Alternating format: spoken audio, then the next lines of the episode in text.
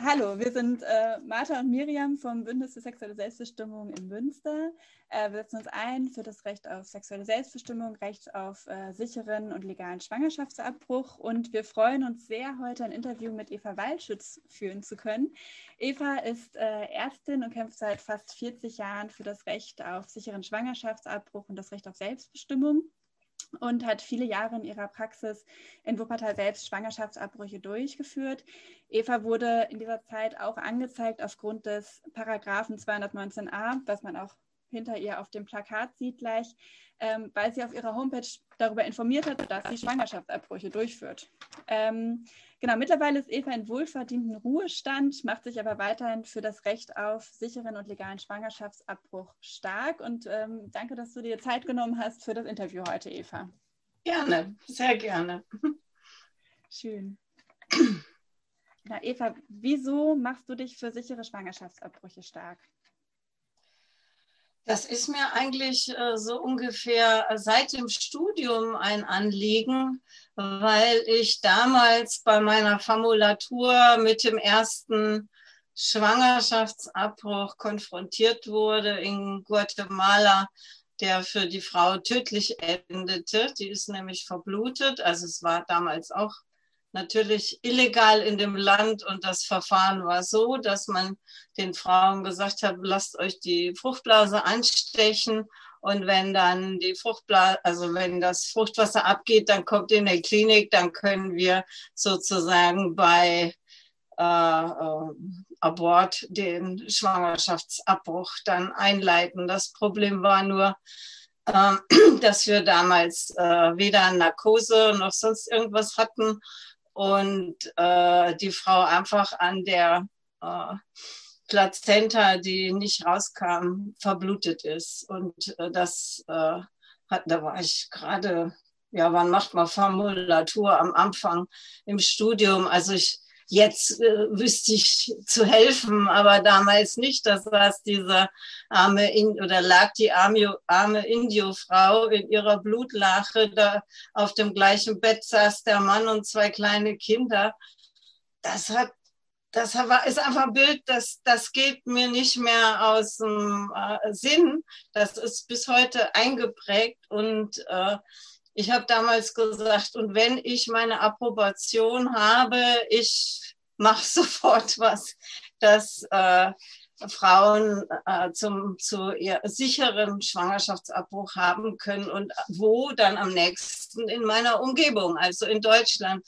Und ich hatte meine Approbation bekommen und eine ein Monat später, nach der entsprechenden Fortbildung, die man ja dafür machen muss, war ich dann schon in der Schwangerschaftskonfliktberatung tätig und habe dann natürlich dann schon gleich die ganzen Probleme der Frauen mitbekommen. Die nebenbei oder mein Hauptjob war Assistenzärztin in der Pathologie. Da hatte ich die die zweite Begegnung, die für mich sehr, sehr wichtig war im PJ. Und äh, zwar hatten wir in Wuppertal einen Pathologen, der kam immer zu uns in die Frauenklinik und äh, hat sich die, die Schnellschnitte angeguckt. Und der hat mir immer gesagt, wenn Sie wollen, können Sie gerne mitgucken. Das war ein sehr distinguierter Herr mit Fliege, so wie Lauterbach und immer ein schöner weißer Kittel. Also wirklich, äh, er sah sehr konservativ aus. Und in der Vorlesung, äh, die ich dann als Pathologieassistentin für ihn in Essen, da hat er Vorlesung gehalten, die Dias schieben durfte, da sagte er dann, dass er sehr froh sei, dass äh, der Schwangerschaftsabbruch jetzt in Deutschland nicht mehr, also das war Anfang der 80er nicht mehr illegal ist. Da gab es ja die Möglichkeit dann in den ersten drei Monaten. Seitdem hätte er nicht mehr so viele junge Frauen auf dem Tisch nach äh, versuchtem Abbruch mit Seifenlauge, die dann alle am Nierenversagen gestorben sind. Und das war das waren so zwei Sachen. Dieser Pathologe, der sagte, Gott sei Dank gibt es das jetzt. Ja, ich habe nicht mehr die jungen Frauen auf meinem Tisch. und das in Guatemala. Das hat mich, beides hat mich sehr, sehr geprägt. Und ja, der Rest war dann die Geschichten, also in, natürlich die Frauen, äh, die ganzen Probleme mitzukriegen in der Schwangerschaftskonfliktberatung. Das habe ich lange gemacht, solange das zeitlich neben meiner Assistenzärztinnenstelle ging. Und irgendwann habe ich das dann äh, aufhören müssen, weil es einfach zeitlich nicht mehr ging. Ne? Das war ja nachmittags immer. Da habe ich aber dann schon, das war Uniklinik Essen, da habe ich dann schon Abbrüche durchgeführt. Wir haben das äh, an der Uniklinik Essen gemacht. Aber da waren halt nicht sehr viele, die das gemacht haben. Mhm. Das, äh, ja, aber äh, es war für, für mich, äh, ich habe das immer akzeptiert, dass es nicht alle machen wollten. Ich wollte, dass die Frauen gut behandelt werden und äh, äh, wenn sich dann jemand geweigert hat oder auch Gegenabbruch eingestellt war, dann war ich eher froh, wenn sich die nicht den Frauen genähert haben, weil da war der Umgang dann wäre vielleicht anders gewesen das war so, wie ich zu dem Thema gekommen bin. Eigentlich immer über konkrete Erlebnisse. Ähm, jetzt äh, sagst du, jetzt sprichst du ja schon über die äh, Frauen, die Schwanger, äh, Schwangerschaftsabbrüche vornehmen wollten. Ähm, es gibt, äh, wir haben uns unter anderem dazu entschlossen, dir eine Frage zu stellen. Und zwar gibt es ja ähm, viele Klischees und äh, Stigmatisierungen gegenüber äh, Frauen bzw. Menschen, die eine Schwangerschaft abbrechen. Und denen wird ja auch oft vorgeworfen, dass sie selbst schuld seien ähm, und dass sie unverantwortlich handeln würden. Ähm, wer ist eigentlich in der Realität alles vom Schwangerschaftsabbruch betroffen? Ja, die, also haupt, hauptsächlich betroffen sind es natürlich die Frauen, aber entstanden ist es ja bekanntlich von zweien. Ja? Also äh, ähm, ich würde mal sagen, dass sich äh, ja bei den jüngeren Männern doch einige auch die, der Verantwortung stellen und die kommen mit und begleiten ihre Frau, Freundin. Aber es gibt äh, die groß, die Mehrzahl der Männer äh, überlässt das ganz und gar den Frauen. Und äh, die, die Mehrzahl der Frauen, die Abbrüche macht, sind Frauen, die schon Kinder haben, die also sehr genau wissen, welcher Verantwortung sie sich da stellen müssen. Und äh, gerade die, die schon Kinder haben, ähm, die machen es sich bestimmt nicht leicht mit der Entscheidung, ähm, sondern die sagen einfach, ich schaffe es nicht. Ja. Mhm. Aber gleichzeitig finde ich das auch falsch, da immer so eine moralische äh, Keule zu schwingen. Ja, also das muss die Frau einfach selber entscheiden. Und ob es ihr leicht fällt oder schwer fällt oder äh, das ist ihre Entscheidung über ihren Körper. Und ich habe nicht meine Moral über die Frau oder das Paar zu stülpen auch wenn ich es manchmal nicht nachvollziehen kann, es ist immer ihre Entscheidung über ihren Körper und ihr Leben. Es ist ja nicht an irgendjemand anderem mit dem Kind zu leben. Ja? Das, das, das trifft auf jeden Abbruch zu. Ob das jetzt einer nach der Beratungsregelung ist oder einer nach Pränataldiagnostik oder ja, psychische äh, Belastung, das ist egal. Es ist das Leben der Frau und die hat das selber zu bestimmen, ob ich das jetzt moralisch in mein Wertesystem einordnen kann oder nicht. Das ist nicht meine Aufgabe, mhm. ja, das zu entscheiden. Es ist ein bisschen ein Unterschied, wenn ich die Frau gut kenne. Ja, wenn ich, wenn das schon lange meine Patientin ist, dann erwartet die von mir auch meistens. Äh, so, so, so ist die Beziehung für mich mit dem Patienten eine, eine persönliche Stellungnahme. Oder was würden Sie denn machen? Oder was würden Sie mir raten? Da äh, gebe ich schon mal auch äh, meine Meinung oder sage ihr, ich kann mir nicht vorstellen, dass sie das überstehen. Ja, also auch das kann vorkommen. Aber wenn ich jemanden nicht kenne, dann versuche ich nur in dem Aufklärungsgespräch herauszukriegen, äh, was sie möchte. Also kurz gesagt, also in dem Gespräch wird es auch, also werden nicht immer Gründe dann benannt im Endeffekt. Ähm, nicht immer. Nicht immer. Automatisch dann, aber du selbst hast jetzt nicht nachgefragt oder so, weil. Das ergibt sich aus dem Gespräch. Meistens äh, werden die ja zu, von anderen KollegInnen geschickt, die mhm. Fragen zum Schwangerschaftsabbruch.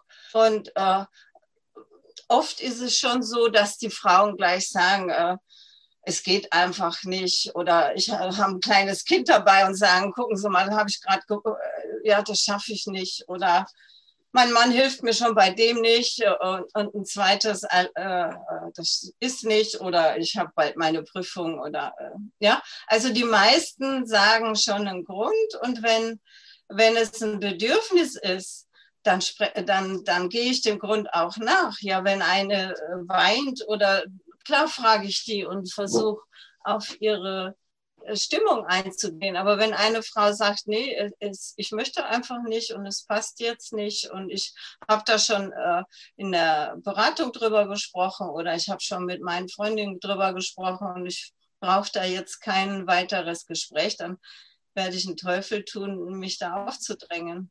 Ja, das ist ja auch ein Riesenproblem, dass viele oder dass häufig das Gefühl vermittelt wird, man müsse sich dafür rechtfertigen und ja, das ja das teilweise auch verursacht wird dadurch, dass das Thema Schwangerschaftsabbruch so stark tabuisiert ist, dass man da gar nicht so normal drüber reden kann oder das Gefühl hat, man darf da nicht drüber reden, weil es so ein großes Tabu gibt. Siehst du Punkte oder was würdest du dir wünschen, damit Schwangerschaftsabbruch nicht mehr so tabuisiert wird und es auch von, für, für ungewollt Schwangere leichter ist, darüber zu sprechen? Was würdest du da sehen, was da vielleicht helfen könnte? Also einmal ist es ja sogar im Gesetz vorgeschrieben, dass äh, man die Frau also möglichst zur Schwangerschaft bewegen soll. Ja, das ist ja, äh, das steht ja in den Beratungsinhalten drin.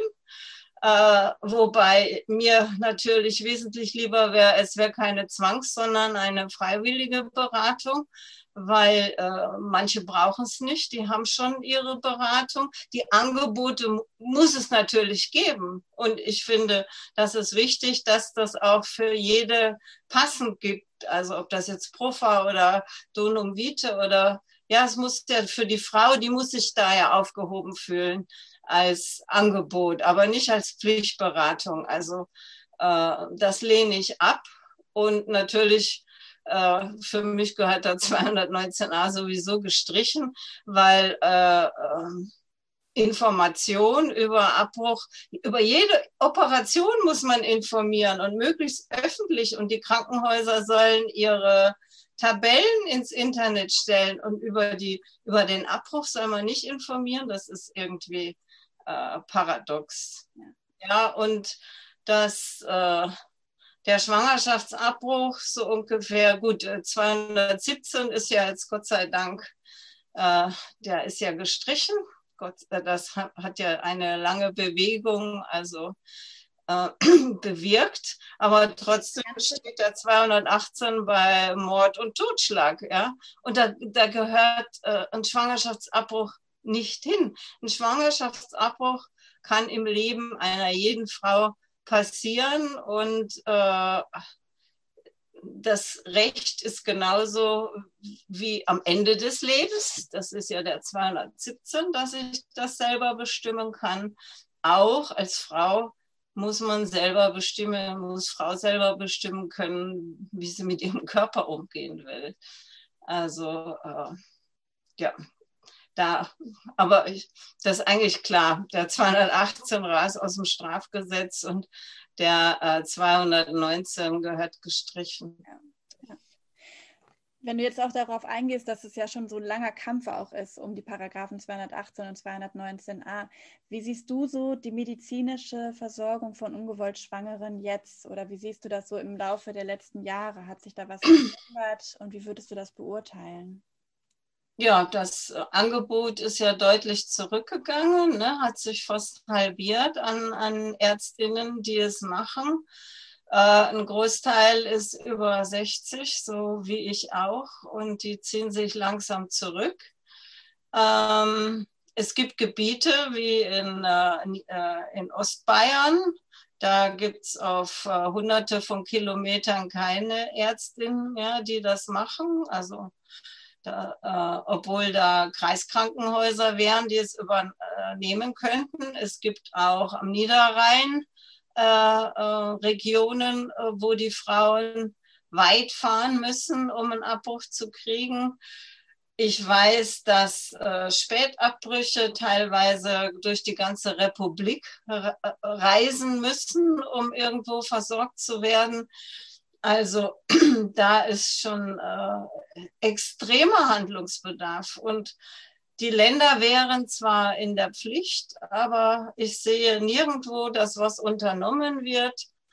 Der Berufsverband der Frauenärzte hat jetzt gesagt, ja, man muss wieder äh, die, die Ärzte mehr auf die, äh, in der Beratung ausbilden, aber das, äh, darum geht's nicht. Wir müssen die ÄrztInnen in der Technik ausbilden.